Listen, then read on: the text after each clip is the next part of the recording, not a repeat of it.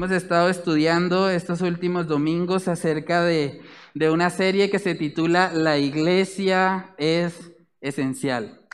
La iglesia es esencial y cuando nosotros miramos eh, la opinión que tiene el mundo acerca de la iglesia, pues realmente no la consideran como algo tan esencial en sus vidas.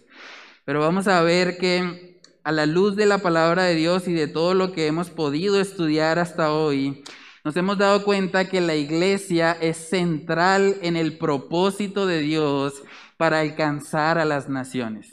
La iglesia es el medio que Dios está utilizando para que el Evangelio corra, para que más personas puedan ser salvas, que es el propósito también para el cual existe.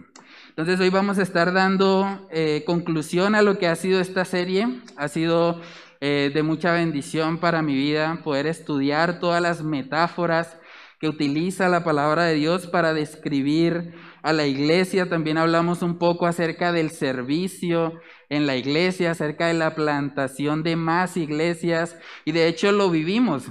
¿sí? Hace ocho días empezaron ya el primer culto independiente, la iglesia de Provenza, y nosotros ahora seguimos adelante acá como iglesia de San Alonso. Entonces estamos poniendo en práctica también lo que hemos aprendido acerca de la iglesia. Hoy vamos a estar mirando un, mensaje o una idea acerca de la iglesia que tal vez de entrada puede sonar un poco controversial. El título que le he colocado a la enseñanza de hoy es que debemos tener pasión por la iglesia. Pasión por la iglesia. Y usted podría pensar, no, pero ¿cómo así que pasión por la iglesia? Debemos tener pasiones por Dios, por Cristo. Pero vamos a ver que no podemos separar esas dos cosas.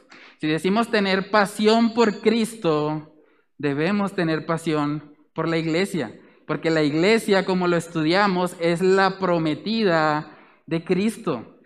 Es la prometida con la que se va a casar en las bodas del Cordero. Entonces, si alguien se acerca a mí y me dice, bueno, hermano Félix, a mí usted me cae muy bien, pero su esposa sí, no, ella no, con ella no me la llevo bien. Realmente si alguien se acerca diciéndome eso, no va a poder tener una buena amistad conmigo. ¿Por qué? Porque la única persona en el universo con la que yo soy una sola persona es con mi esposa. Y si esa persona quiere tener comunión conmigo y quiere rechazar a mi esposa, realmente no podemos tener una buena relación. De la misma manera, si Cristo es el esposo de la iglesia, usted no puede decir que ama a Cristo y que no ama a la iglesia, porque Cristo la amó y se entregó en la cruz por ella. Entonces vamos a estar hablando acerca de cómo podemos desarrollar una pasión por Cristo y por su iglesia. Pero antes de eso vamos a orar y vamos a pedir la dirección del Señor en este tiempo. Padre Celestial, te damos muchas gracias, Señor, por el privilegio que tú nos concedes de estar reunidos, Padre amado, como iglesia, teniendo el, privilegio, Señor, de, de estar acá con las comodidades, con las libertades que tú nos ofreces. Sabemos que hay lugares en el mundo, Señor, donde no pueden hacer lo que nosotros estamos haciendo hoy con libertad. Yo te pido que tú nos ayudes a, ser agradecidos, Señor, por, por todo lo que tú nos das, por este privilegio que tú nos concedes. Y ayúdanos, Señor, a que este tiempo podamos aprovecharlo al máximo, para que tu evangelio sea proclamado, para que podamos cumplir con nuestra misión como iglesia, de hacer discípulos apasionados por ti, Señor, que reciban tu luz, que anden en la luz y que transmitan esa luz a las naciones. Padre, yo te pido que seas tú obrando en medio de este mensaje, que seas tú haciendo la convicción que, que yo no puedo hacer, Padre. Yo te pido que tú obres en las mentes y en los corazones de mis hermanos y de mis amigos que están hoy acá presentes, para que sea tu palabra, Señor, la que obre, la que transforme sus mentes, sus corazones y sus vidas. Padre, oramos, Señor, estas cosas en el nombre de tu Hijo amado Jesús.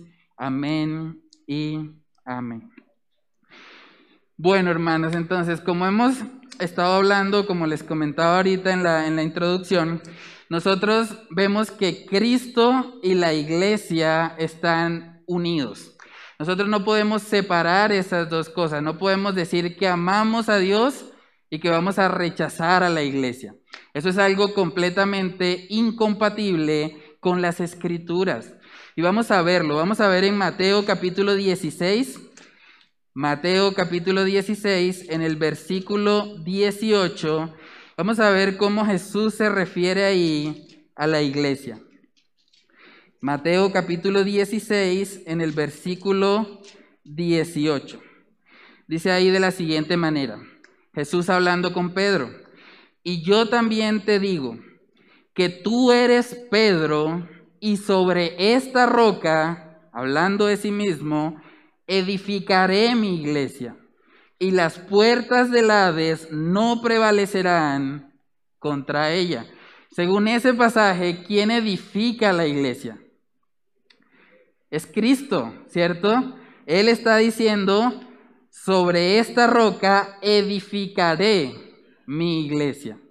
Él es el que edifica la iglesia como tal. Vamos a Hechos capítulo 20, Hechos capítulo 20 en el versículo 28, un pasaje que habla a los pastores, hablándoles de la seriedad eh, o la responsabilidad que tienen con la iglesia. Hechos capítulo 20, versículo 28 dice ahí, por tanto, mirad por vosotros y por todo el rebaño en que el Espíritu Santo os ha puesto por obispos para apacentar la iglesia del Señor. ¿Y qué dice? La cual Él ganó por su propia sangre. Imagínense el amor sacrificial de Cristo por su iglesia. Él derramó su sangre por ella, hermanos. Es algo que debe motivarnos a nosotros a estar apasionados por la iglesia. No porque la iglesia sea un fin en sí misma, sino porque la iglesia es, el, es la esposa de Cristo Jesús. Él la amó, Él se entregó por ella. Si nosotros decimos amar a Cristo, debemos amar a la iglesia. Vamos a Efesios capítulo 5. Efesios capítulo 5. En el versículo 25 vemos que ahí habla el apóstol Pablo a los maridos está hablando en el contexto del matrimonio y relaciona la relación entre un esposo o un marido y su mujer con la relación que hay entre Cristo y la iglesia. Miren lo que dice Efesios 5, 25. Maridos, amad a vuestras mujeres, así como Cristo amó a la iglesia y se entregó a sí mismo por ella. Cristo la amó y se entregó a sí mismo por ella. Ahora, si para Cristo es tan valiosa la iglesia que estuvo dispuesto a derramar su propia sangre por ella, ¿por qué no lo va a hacer así para nosotros? Porque a veces tendemos a menospreciar la iglesia o hablar mal acerca de ella. Nosotros vemos que Cristo Jesús ama a su iglesia. Él dio su vida por ella. También hay una página atrás, Efesios capítulo 4, en el verso 12, dice ahí, a fin de perfeccionar a los santos para la obra del ministerio, para la edificación del cuerpo de Cristo. ¿Sí? Como veíamos en una de las metáforas, la iglesia es el cuerpo de Cristo. Entonces es completamente imposible decir que voy a amar a Cristo y no voy a amar a su cuerpo. ¿Sí? Entonces necesitamos entender que debemos estar apasionados por la iglesia porque Cristo lo está. Cristo mismo está apasionado por ella. De hecho, si seguimos ahí en Efesios 5, vemos que Él presenta a la iglesia a sí mismo sin mancha, sin arruga ni cosa semejante, y vemos cómo Jesús mismo está trabajando en la santificación de su iglesia, en prepararla para ese encuentro que va a tener con Él en las bodas del Cordero. Hay una frase de un autor que habla mucho acerca de la pasión que debemos tener nosotros por la iglesia. Él dijo, el argumento más fuerte que conozco de por qué usted y yo debemos amar y preocuparnos por la iglesia es que Jesús lo hace. La mayor motivación que podríamos encontrar para comprometernos de forma apasionada con la iglesia es que Jesús está comprometido apasionadamente con ella. Cristo tiene pasión por su iglesia. Hermanos, si Cristo está apasionado por su iglesia, nosotros también debemos estarlo. Debemos estar apasionados por la iglesia porque es el medio que Dios estableció para alcanzar al mundo con el Evangelio. Cuando nosotros miramos el libro de Hechos nos damos cuenta que la forma como creció el Evangelio fue a través de la plantación de iglesias. Fue así como estos hombres trastornaron al mundo. ¿Sí? Este miércoles nosotros pudimos ver a través de las redes sociales, diferentes medios de comunicación, una noticia muy triste para los amantes del fútbol, ¿cierto? El jugador considerado uno de los mejores o el mejor de toda la historia del fútbol falleció.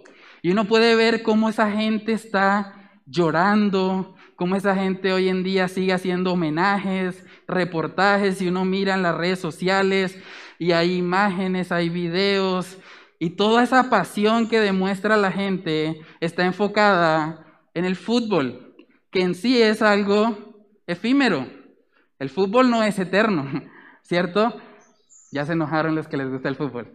Pero entonces, si nosotros vemos esa pasión por algo efímero, por algo temporal, ¿cuánto más no deberíamos nosotros reflejar una pasión por Cristo y por la iglesia? ¿Se imaginan donde esa misma pasión estuviese en nuestros corazones? Podríamos tener un impacto masivo mucho más grande si todos estuviésemos apasionados por Cristo y por su iglesia. Y vamos a ver hoy tres formas o tres características fundamentales para poder desarrollar esa pasión por la iglesia. Vamos a ver la primera de ellas, y es que para tener pasión por la iglesia debemos vivir en comunión con otros miembros. Vivir en comunión con otros miembros. Lo que hablamos hace ocho días fue acerca de la importancia de la unidad de la iglesia. ¿Cierto? Entonces, para nosotros poder vivir en unidad debemos tener comunión unos con otros. No es posible, hermanos, vivir como iglesia si no hay comunión. Vamos a Hechos capítulo 2, Hechos capítulo 2 en el versículo 42. Ahí vemos el ejemplo de la iglesia del primer siglo. Yo creo que tenemos mucho que aprender de esta iglesia. Hechos capítulo 2, en el versículo 42. Dice ahí, y perseveraban en la doctrina de los apóstoles. Muy bien, ¿cierto? Estaban estudiando las enseñanzas de los apóstoles, estaban ahí comprometidos. ¿Y qué dice después? En la comunión unos con otros, en el partimiento del pan y en las oraciones. Y es interesante porque cuando uno busca la palabra comunión en el idioma original es la palabra koinonía. Y esa palabra koinonía va más allá de simplemente ir a un evento el domingo. Va más allá de simplemente escuchar un mensaje y luego salir de acá como si no hubiera escuchado nada. Koinonía significa que hay hermandad entre nosotros que conocemos las necesidades de las personas que nos rodean, que realmente aprendemos a sobrellevar los unos las cargas de los otros. Es muy importante, hermanos, para nosotros ser una iglesia bíblica, para que sea una iglesia que impacte al mundo, debemos tener unidad. Debemos estar amándonos unos a otros. Debemos saber cuál es la necesidad de la persona que está a nuestro lado. No podemos vivir vidas cristianas individuales. Por eso hace ocho días yo les dejaba un reto. No sé si todos lo hicieron, pero yo les hablaba de la importancia de que haya comunión más allá del domingo. Nosotros necesitamos tener ese tipo de amor fraternal. No solamente acá, no solamente que nos veamos una vez por semana y luego desaparezcamos el resto de, la semana, no sabemos qué está pasando con la otra persona. Así no debe lucir la iglesia. Debemos buscar tener comunión. Yo sé que estamos en un tiempo de pandemia, donde de pronto, bueno, no es tan fácil de pronto hacer una visita y demás, pero podemos llamarnos. Podemos preguntarle, hermano, ¿cómo está? ¿Cómo, ¿Cómo va su día? ¿Cómo está en el trabajo? ¿Qué dificultades ha tenido? ¿En qué puedo orar por usted? Esas cosas son muy importantes en la iglesia. Necesitamos tener coinonía, comunión unos con otros, de verdad preocuparnos por la persona que está a nuestro lado. No hacerlo solamente por venir acá un domingo y ya. Miremos ahí en Hechos capítulo 2 cómo esto les llevó a ellos a actuar. Hechos capítulo 2, ahí mismo en el versículo 43 dice, y sobrevino temor a toda persona. Y muchas maravillas y señales eran hechas por los apóstoles. Todos los que habían creído estaban qué? Juntos, ¿cierto? Y tenían en común todas las cosas. Y vendían sus propiedades y sus bienes y los repartían a todos según la necesidad de cada uno. Y nótese que dice que vendían sus propiedades para ayudar a las necesidades de cada uno. No dice que todos se repartía de forma equitativa, como dice la filosofía comunista, que hay que tomar todas las propiedades y colocarles a todos lo mismo. No dice eso. Dice que repartían a todos según la necesidad de cada uno. Ahora, ¿cómo sabrían ellos la necesidad de cada uno? teniendo comunión, preguntándole, ¿qué necesidades tienes? ¿Qué está pasando en tu vida? Es muy importante que eso lo reflejemos acá en la iglesia, que nos interesemos genuinamente por otros. Es la única forma de poner, poner en práctica muchos de los mandamientos que la palabra de Dios nos da. Vamos a Gálatas capítulo 6. Gálatas capítulo 6 en el versículo 2, miren lo que dice, sobrellevad los unos las cargas de los otros y cumplid así la ley de Cristo. ¿Cómo vamos a sobrellevar los unos las cargas de los otros? Teniendo coinonía, teniendo comunión, sabiendo cómo estamos entre semana Hermanos, no limitemos la iglesia a un día por semana. Tengamos comunión, de verdad, yo les animo. Háblense, llámense entre, entre semana, pregúntense cómo están, si pueden hacer una visita, háganla. Esas cosas de verdad son muy importantes dentro de la iglesia, esas cosas nos fortalecen, hacen que estemos en un mismo sentir con esta gran comisión que nosotros tenemos. Vamos a ver que algo también característico de la iglesia en el primer siglo es que ellos se reunían en casas. Más allá de la reunión que tenían en el templo, ellos se reunían en casas. Y vamos a verlo. Hechos capítulo 2, ahí mismo, la parte final de Hechos 2, dice ahí en el 46, y perseverando unánimes cada día en el templo y partiendo el pan, ¿dónde? En las casas. No era solo lo que veían ahí en el templo. Ellos partían el pan en las casas. Tenían comunión. Comían juntos con alegría y sencillez de corazón, alabando a Dios y teniendo favor con todo el pueblo. Y el Señor añadía cada día a la iglesia los que habían de ser salvos. Ellos no se quedaron solo con la comunión que tenían en el templo. Ellos iban a las casas, partían el pan. Qué bueno que nosotros podamos tener tiempos así. Que un día digamos, bueno, nos vamos donde el hermano Danilo a partir allá el pan, a compartir. ¿Sí? Necesitamos ese tipo de comunión. No solamente es lo que nosotros hacemos acá. Vamos a Hechos capítulo 5 para ver cómo ellos se reunían en las casas. Hechos capítulo 5 en el versículo 42. Dice ahí, y todos los días en el templo, ¿y por dónde? Y por las casas, no cesaban de enseñar y predicar a Jesucristo. Hermanos, la palabra iglesia en el idioma original es eclesía. Y eclesía significa una asamblea de creyentes llamados afuera. Nosotros estamos acá recibiendo la palabra de Dios y eso está muy bien, pero nuestro llamado está afuera. Nuestro llamado está en ir y llevar el Evangelio a toda criatura.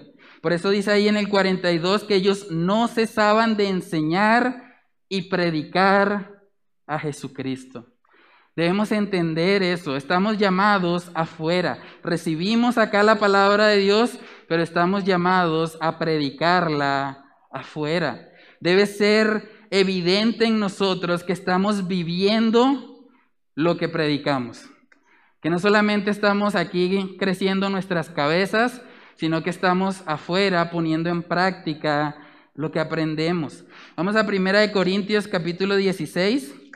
Primera de Corintios capítulo 16, vamos a ver ahí cómo ellos se reunían en las casas. Dice Primera de Corintios 16, 19, las iglesias de Asia os saludan. Aquila y Priscila con la iglesia que está donde? En su casa. Os saludan mucho en el Señor. O sea, Aquila y Priscila con la iglesia que está en su casa ¿Será que había un templo allá metido en la casa? No, eran ellos, los creyentes teniendo comunión. Y estaban ahí en las casas queriendo predicar el Evangelio, queriendo recibir la doctrina de los apóstoles y poniéndola en práctica. Eso debe ser una característica en la iglesia. También en Colosenses, vamos ahí, Colosenses capítulo 4, en el versículo 15. Dice ahí, saludad a los hermanos que están en la Odisea y a ninfas y a la iglesia que está donde? En su casa. ninfas y la iglesia que está en su casa. Es muy importante, hermanos, que hagamos iglesia más allá de estas cuatro paredes. Que, entendamos que tenemos un llamado hacia afuera que este Evangelio que nosotros recibimos acá, que aprendemos acá, debemos ponerlo en práctica, debemos vivirlo. Debe ser evidente en nosotros que tenemos una pasión por alcanzar a los perdidos, por alcanzar al mundo que no conoce el Evangelio. Ahora que nosotros nos dividimos o crecimos más bien como iglesia, hay muchas sillas vacías. Ustedes pueden ver que hay algunas de ellas que están sin ocupar. ¿Y cómo vamos a llenar esas sillas? Es saliendo, saliendo. Porque aquí entre nosotros somos los que estamos, pero el mundo necesita este Evangelio. El mundo necesita reconocer al Señor. Vamos a ver que este, este amor o esta coinonía es fruto o es algo que aprendemos directamente de Dios. Primera de Tesalonicenses capítulo 4, Primera de Tesalonicenses 4, versículo 9. Dice ahí, pero acerca del amor fraternal, no tenéis necesidad de que os escriba, porque vosotros mismos habéis aprendido de quién? De Dios, que os améis unos a otros. ¿De dónde van a ser esa coinonía? ese amor fraternal entre nosotros, porque es algo que aprendemos de Dios mismo. El apóstol Pablo les escribe aquí a la iglesia de Tesalónica diciéndoles eso, porque vosotros mismos habéis aprendido de Dios. Dios es amor. Y por lo tanto, cuando nosotros estamos en comunión con Él, vamos a amar también a las personas que nos rodean. De hecho, si nosotros pensáramos un poco más en el amor que Dios tiene por cada uno de nosotros, por cada uno de los hermanos, eso nos ayudaría realmente a, poder amarnos más. Porque Dios ama a sus hijos. Y así como Él ama a sus hijos, nosotros también debemos amarlos. Es curioso cómo el apóstol Pablo evidencia este amor. Nosotros podemos ir a, a Romanos, una de las cartas más hermosas que escribió el apóstol Pablo. Ustedes pueden ir al capítulo 16, no vamos a leerlo, pero pueden hacerlo en sus casas. En el capítulo 16 de la carta a los romanos, el apóstol Pablo nombra a 27 personas. 27 personas por nombre propio e incluso sabe las necesidades que tienen algunos de ellos. Ahora les pregunto, ¿ustedes podrían nombrar 27 personas de la iglesia, 27 personas sin mirar el grupo de, WhatsApp del faro. Hermanos, la iglesia primitiva no tenía muchas de las cosas que nosotros tenemos hoy. Estas sillas donde nosotros estamos sentados, ellos no tenían eso. Ese ventilador tampoco lo tenían. El videobin no estaba. Nada de estas comodidades que tenemos hoy las tenían ellos. Pero ¿saben qué tenían? Tenían amor. Tenían amor fraternal y se preocupaban los unos por los otros. Hermanos, eso debe ser característico de la iglesia. Si queremos tener una pasión real y genuina por Cristo y por su iglesia, necesitamos crecer en la comunión. Necesitamos realmente preocuparnos los unos por los otros. Algo que hemos aprendido alrededor de toda esta serie es que no se puede vivir el cristianismo aislado. Una persona sola no es iglesia. Para ser iglesia se requiere que haya una asamblea. Necesitamos que nosotros estemos preocupándonos los unos por los otros. Vamos a Primera de Juan capítulo 1. Primera de Juan capítulo 1 en el versículo 7. Primera de Juan 1.7 dice, pero si andamos en luz, como Él está en luz, tenemos que... ¿Qué dice el pasaje? Comunión unos con otros. Y la sangre de Jesucristo su Hijo nos limpia de todo pecado. Otra vez esa palabra es coinonía. Es una comunión cercana e íntima entre cada uno de nosotros.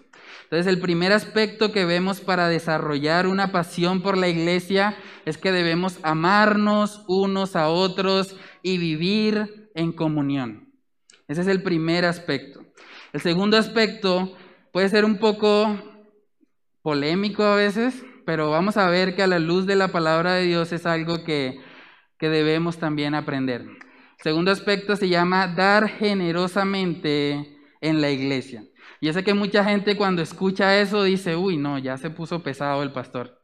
¿Cómo así de que dar generosamente? No, métase con todo, pero con el bolsillo no. Eso sí no. ¿Sí?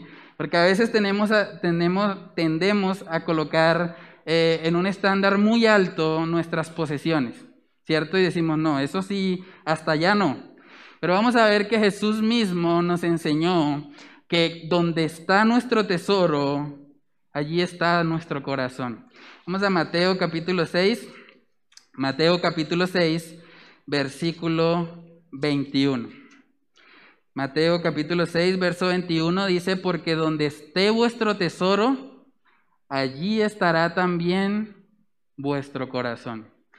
Es una realidad. Cuando usted invierte en algo, usted está pensando en esa inversión, ¿cierto? De la misma manera, cuando usted da para la iglesia, usted va a estar pensando en la iglesia, ¿cierto? Algo que nosotros tratamos siempre de hacer en esta iglesia es de ser muy transparentes con ustedes. Nosotros mostramos a todos los miembros de la iglesia cuál ha sido el reporte financiero, cuánto entró, cuánto salió, porque queremos ser transparentes en eso, ¿sí? Y nosotros entendemos que a la luz de la palabra de Dios, la ofrenda debe hacerse con generosidad. Con generosidad, no por manipulación. Yo sé que es algo en lo que en muchas iglesias han manipulado a las personas, les han dicho, bueno, si usted da 10, Dios le va a dar 100. O si usted da 10, Dios le va a dar 1000. La Biblia no enseña eso. Eso es simplemente manipulación de hombres para sacar provecho de las ovejas. Pero lo que sí vemos nosotros en la palabra de Dios es que la ofrenda se hace de manera voluntaria, de manera generosa y por agradecimiento a Dios. Voluntaria, generosa y por agradecimiento a Dios. Vamos a 2 de Corintios capítulo 9. Segunda de Corintios capítulo 9 en el versículo 7. Dice ahí, cada uno de como propuso en su corazón, no con tristeza ni por necesidad, porque Dios ama al dador alegre. ¿Sí? Si yo voy a dar por tristeza o por necesidad, esa no es la manera bíblica. Dice ahí que cada uno debe dar como propuso en su corazón y entendiendo que Dios ama al dador alegre.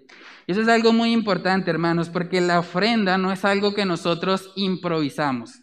Sí, eso es algo que de pronto hemos traído muchos de la, de la iglesia tradicional, que como que uno, bueno, viene la limosna. Vamos a ver aquí. Tengo una monedita y listo. Echábamos una monedita ahí, decíamos, listo, ya cumplí. Pero lo que vemos aquí en este pasaje es que cada uno debe dar como propuso en su corazón. Es algo que yo debo determinar de antemano.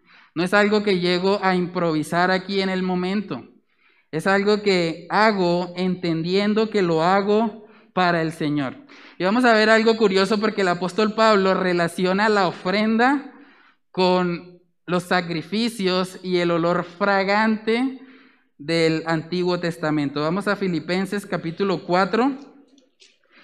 Filipenses capítulo 4, versículos del 17 al 18. Dice ahí el apóstol Pedro, no es que busque dádivas, sino que busco fruto que abunde en vuestra cuenta. Pero todo lo he recibido y tengo abundancia.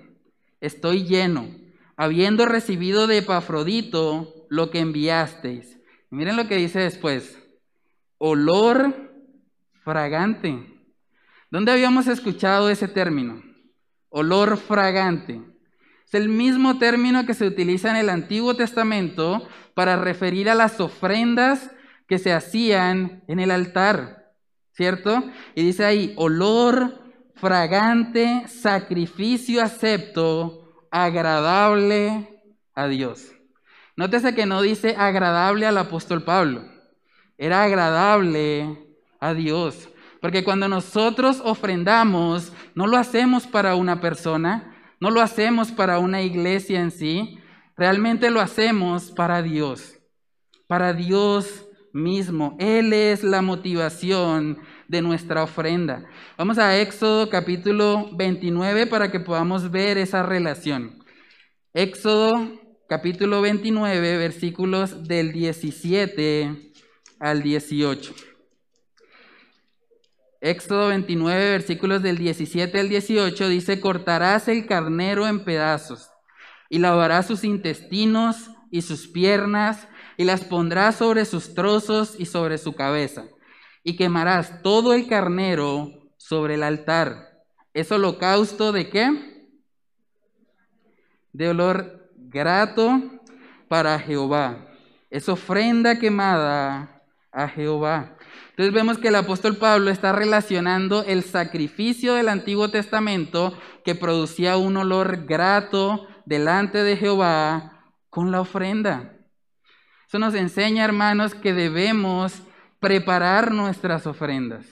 No es algo que hacemos aquí en el momento de acuerdo a lo que tenemos en los bolsillos.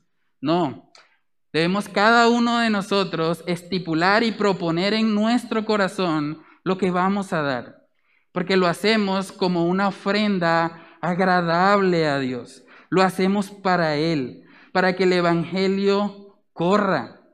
De eso se trata el dar, que más personas puedan escuchar el Evangelio de salvación. Cuando usted da, usted está participando del evangelismo que nosotros hacemos como iglesia.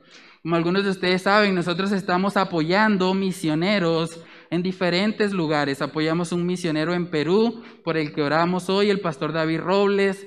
Apoyamos misioneros en Venezuela, apoyamos misioneros en Bogotá. Estamos abriendo una obra local también en Café Madrid. Se está abriendo una obra en Girardot. Y para que todas esas obras avancen, se requiere de los recursos económicos.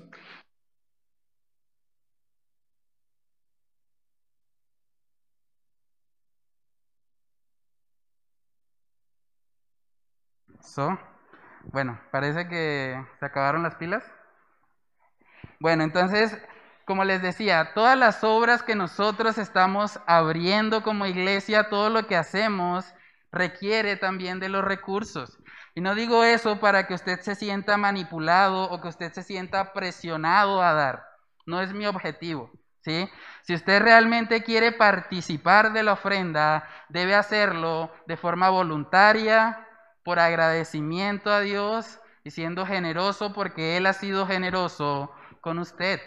Esos son los principios bíblicos que nosotros vemos en la escritura. Hay mucha gente que de pronto tiene preguntas y dice, bueno, pero yo cuánto debería dar en la iglesia? ¿Sí? Y yo sé que hay muchas iglesias donde son muy estrictos y dicen, bueno, usted obligatoriamente tiene que dar el 10% y si usted no da el 10% está robando a Dios.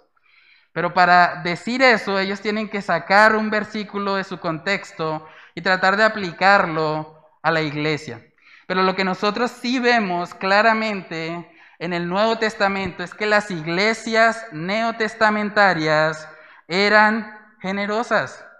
Eran generosas, ellas no estaban siguiendo un patrón de un porcentaje específico, sino que estaban dando según habían prosperado y de todo corazón. Vemos gente que dio mucho más que un 10%. Entonces no se trata de limitar la ofrenda a un porcentaje en particular. Vamos a Primera de Corintios capítulo 16. Primera de Corintios capítulo 16, versículos del 1 al 3. Dice ahí, en cuanto a la ofrenda para los santos, haced vosotros también de la manera que ordené en las iglesias de Galacia. Miren lo que dice el 2.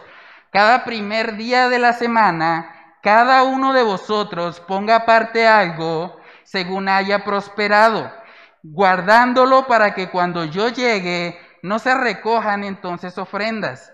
Y cuando haya llegado a quienes hubiereis designado por carta, a estos enviaré para que lleven vuestro donativo a Jerusalén.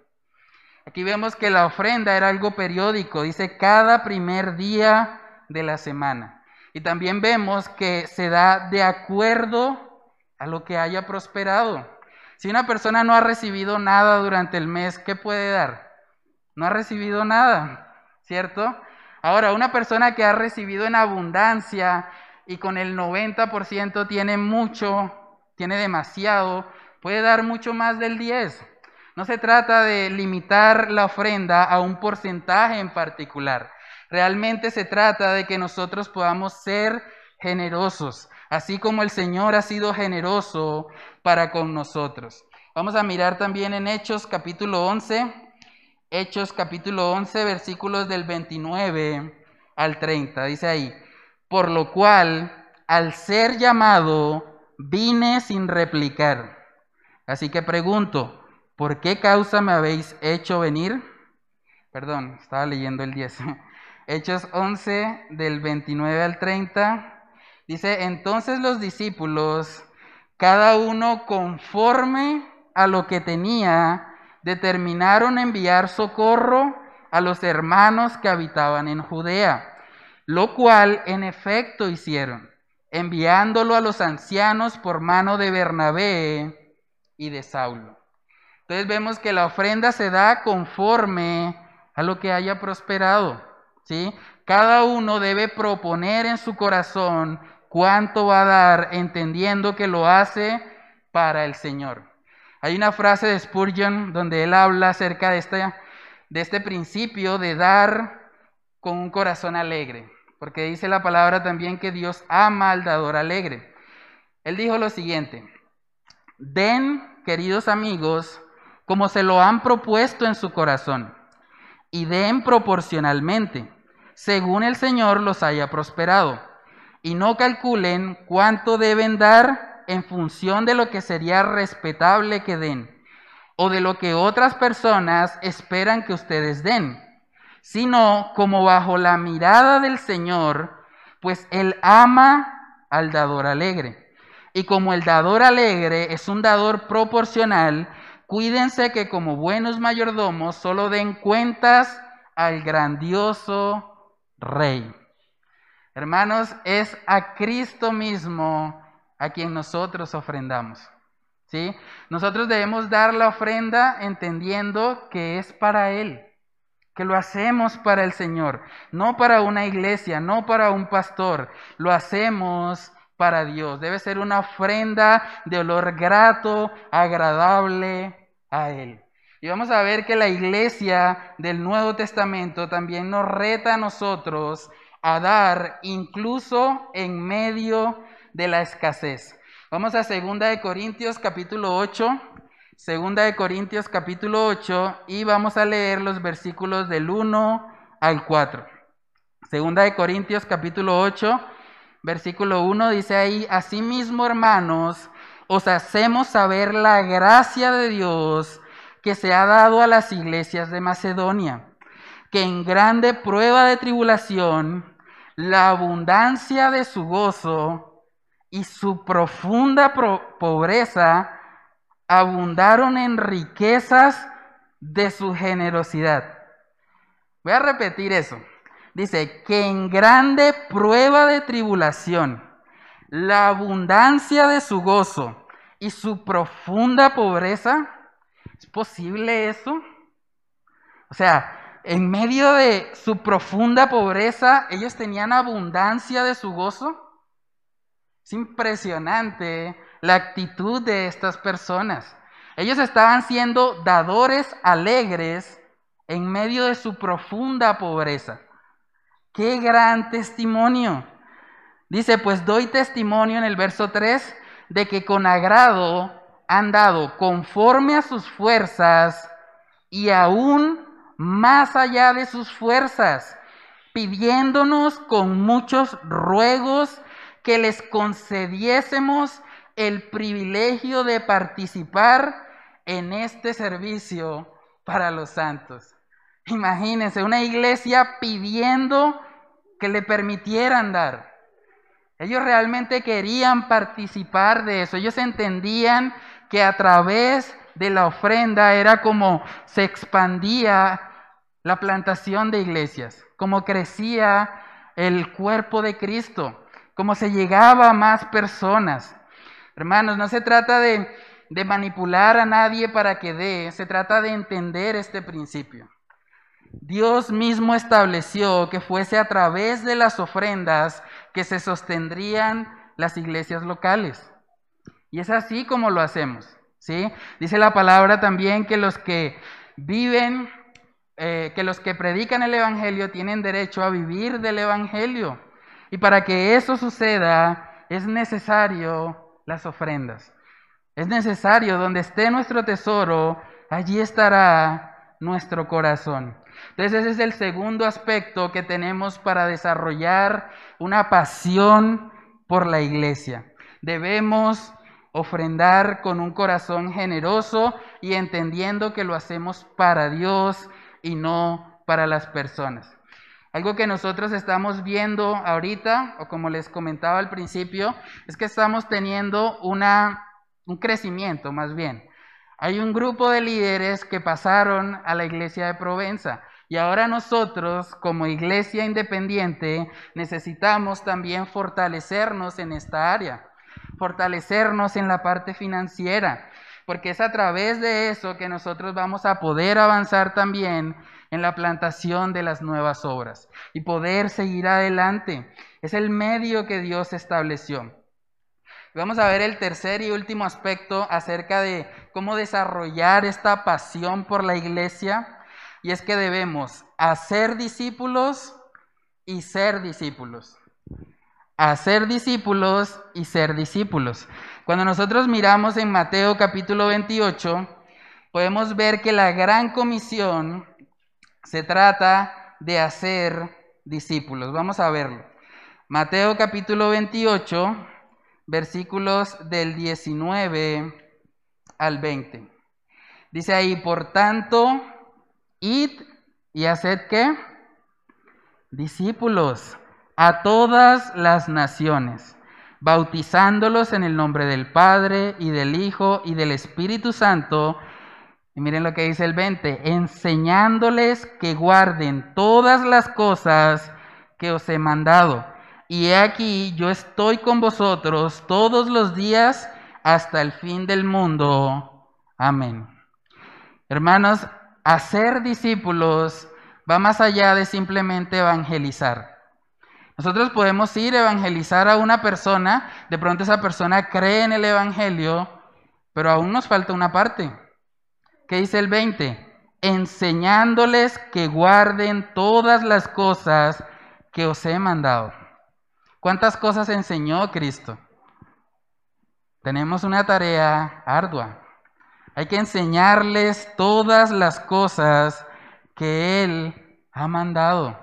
De eso se trata, hacer discípulos. Nosotros como iglesia debemos entender que parte de nuestra misión es multiplicarnos, es llevar el Evangelio a otros, es que más personas puedan hacer lo que nosotros estamos haciendo hoy. Debemos continuamente estar haciendo discípulos. Yo doy gracias a Dios que hoy pudimos comenzar con el primer grupo de discipulado. Y gracias a Dios tuvimos aquí un grupo ahorita a las 9 de la mañana entre cultos y fue de gran bendición. De verdad, si usted no está recibiendo discipulado, yo le animo a que hable conmigo. Esto es parte fundamental de una iglesia. Debemos continuamente estar haciendo discípulos, haciendo discípulos, llevando el Evangelio, enseñando todas las cosas que Cristo mismo nos ha enseñado. Hay un autor que él decía, todo cristiano necesita tres tipos de personas en su vida. Todo cristiano necesita un Pablo, necesita un Bernabé y necesita un Timoteo. ¿Qué quiere decir eso? Un Pablo es una persona que es una autoridad espiritual, es alguien a quien es alguien quien puede pastorearme, quien puede guiarme. Y está también un Bernabé, alguien que camina conmigo de la mano, un hijo de consolación, alguien con quien tenemos la misma madurez espiritual. Y también muy importante, un Timoteo, alguien en quien nosotros podemos invertirnos. De pronto usted puede estar pensando, no, pero yo cómo voy a tener un discípulo si yo acabo de empezar. Miremos el ejemplo de la mujer samaritana. Tuvo el encuentro con Jesús e inmediatamente fue a compartir con otros. Dijo, bueno, creo que este es el Cristo, vayan y mírenlo, ¿sí? Entonces no necesitamos estar completamente capacitados o haber pasado por un seminario para tener discípulos. Podemos tener discípulos si nosotros nos disponemos de corazón a invertir nuestra vida en la vida de otros. Eso se relaciona mucho con el primer punto de la comunión. Necesitamos eso. Necesitamos que haya un Pablo, un Timoteo, un Bernabé en nuestra vida. Y para que eso se dé, debe haber comunión entre nosotros. Pensemos por un momento en esto. Si nosotros estamos hoy acá, es porque alguien obedeció la gran comisión, ¿cierto? Alguien se dedicó a ser discípulos y llegó ese evangelio a nuestros oídos, nos convertimos y estamos hoy acá, ¿cierto? Entonces, de la misma manera, nosotros ahora tenemos el llamado de hacer discípulos a otros, de llevar ese evangelio, de que más personas puedan ser salvas. Por eso en la iglesia continuamente se debe estar discipulando, porque esto es una tarea de toda la vida. enseñar todas las cosas que os he mandado, todas las cosas que Cristo enseñó. Vamos a ver cómo luce eso en Colosenses capítulo 3. Colosenses capítulo 3 en el versículo 16. Colosenses 3:16 dice ahí de la siguiente manera, la palabra de Cristo more en abundancia en vosotros, enseñándoos y exhortándoos unos a otros en toda sabiduría, cantando con gracia en vuestros corazones al Señor, con salmos e himnos y cánticos espirituales. Nótese bien, dice, la palabra de Cristo mora en abundancia en vosotros. El apóstol Pablo no está diciendo que son los pastores los que deben tener la palabra de Cristo en abundancia, o que son los líderes, o que son los que están presidiendo de alguna manera, no. Dice ahí, exhortándoos, ¿quiénes? Unos a otros, unos a otros, en toda sabiduría, cantando con gracia en vuestros corazones al Señor, con salmos e himnos y cánticos espirituales. Hermanos, el discipulado nunca termina. Siempre estamos aprendiendo. Siempre necesitamos crecer. Y en la medida que aprendemos, podemos ahora discipular a otros. Podemos compartir de lo que hemos recibido. Es un ciclo. Todo el tiempo debemos estar discipulándonos y también discipulando a otros, cumpliendo con esa gran comisión. También dice en Hebreos capítulo 3, Hebreos capítulo 3, versículos del 12 al 13. Hebreos capítulo 3, versículos del 12 al 13 dice, mirad hermanos, que no haya en ninguno de vosotros corazón malo de incredulidad para apartarse del Dios vivo. Antes, exhortaos los unos a los otros cada día, entre tanto que se dice hoy, para que ninguno de vosotros se endurezca por el engaño del pecado. ¿A quién le habla en este pasaje? A los hermanos. Hermanos, mirad hermanos, no dice pastores, no dice líderes, está hablando a los hermanos de la iglesia. Que no haya en ninguno de vosotros corazón malo de incredulidad para apartarse del Dios vivo, antes exhortaos los unos a los otros. Exhortarnos unos a otros debe ser algo constante en la iglesia. Estar pendiente. Exhortar no solamente es regañar a una persona o llamarle la atención a una persona. Exhortar significa animar, dar una palabra de aliento. De pronto animar a esa persona que está nueva en el Evangelio, que tiene dudas, ayudarle, explicarle bíblicamente. De eso debe estar llena la iglesia, hermanos. Debemos hacer discípulos y ser discípulos para que de esa manera podamos desarrollar una pasión real y genuina por la iglesia. Y ya para terminar debemos tener en cuenta que para ser discípulos es necesario ser discípulo. Si yo no soy un discípulo de Cristo, yo no puedo discipular a otro, porque realmente yo no, yo no he tenido esa relación personal con Él. El apóstol Pablo decía, sed imitadores de mí, así como yo de Cristo. Entonces es necesario que primero yo esté caminando con Cristo para poder hacer estos discípulos. Entonces, si usted no ha conocido al Señor, el mensaje para usted hoy no es que tenga comunión, no es que dé generosamente en la iglesia, no es que haga discípulos. El mensaje para usted hoy es venga a Cristo. Reconozca que ha pecado. Reconozca que su pecado le aleja de Dios y que solo en Cristo hay esperanza. Que solo en Él usted puede encontrar salvación. Porque no hay otro nombre bajo el cielo dado a los hombres en el que podamos ser salvos sino en Cristo Jesús.